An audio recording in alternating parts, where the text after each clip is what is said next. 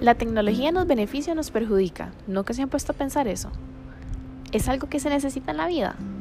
¿Se está dejando de lado la esencia humana? Todo el año pasado y lo que llevamos de este 2020 se han inventado muchísimas cosas diferentes y nuevas y la tecnología y la innovación está creciendo muy rápido. Algunos de estos ejemplos son los carros que se manejan solos, un reloj que se mueve por todo el piso de la casa hasta que usted llegue a apagarlo para que usted se despierte en serio medios de transporte sumamente extraños, em, robots que trabajan en vez de un psicólogo, entre muchos otros proyectos así que funcionan tecnológicamente, pero muchas veces no es lo mismo abrazar a un robot que abrazar a una persona. Pero bueno, en el área de ciencias sociales, como lo de la investigación cualitativa, la tecnología utiliza este método y muchos más con el fin de estudiar su mercado, sus posibles compradores, competencias para la analización de datos. Una de las nuevas tendencias de las que más se comenta es la e-science. En el artículo de Omnia Science se menciona que este tipo de ciencia puede llegar a tener grandes impactos en lo que es la investigación cualitativa.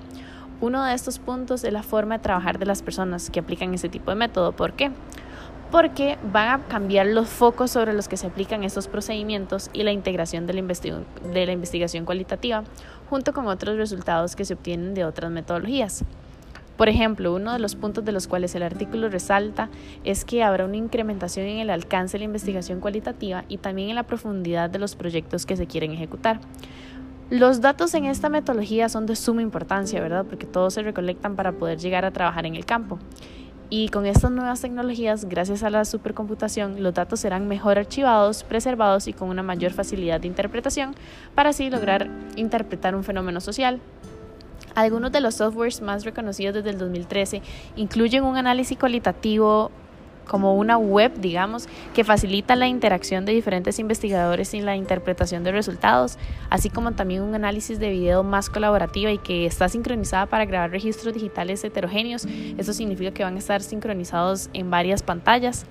Otro aspecto que el e-ciencia beneficia a la investigación cualitativa es la forma de poder almacenar y digitalizar toda la información de alguna investigación, así sea audiovisual, video o texto, incluso las tres también. Con esta técnica se facilita la recolección de datos y de la información general previa a la realización de la investigación a profundidad. Pero bueno, así como esta biblioteca gigante digital para facilitar la recolección de información por medio de estudios previos es una ventaja de la tecnología a la investigación cualitativa, pero también trae algunos desafíos. Uno de estos desafíos es la privacidad y el consentimiento informado de la población o de las personas de donde se están recolectando los datos. También el plagio puede aumentar con esta exposición de los datos a una mayor accesibilidad. Otro desafío es la pureza de los datos compartidos, porque no sabemos si son específicamente reales o no. Em, sino que se debe de aplicar también, ¿verdad?, otros estudios por aparte más específicos para poder rectificar que los datos encontrados sean reales. A pesar de todos estos desafíos que acabo de mencionar, la tecnología aumentó el auge de las de las y los investigadores cualitativos, ¿verdad?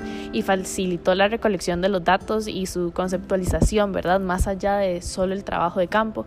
Y también para el futuro los investigadores deben de actualizarse y seguir la tecnología para su beneficio, porque la tecnología nunca va a parar. Como dicen, lo único que, lo único que tienen que hacer es poder adaptarse a las nuevas generaciones, a la nueva innovación y a la nueva tecnología.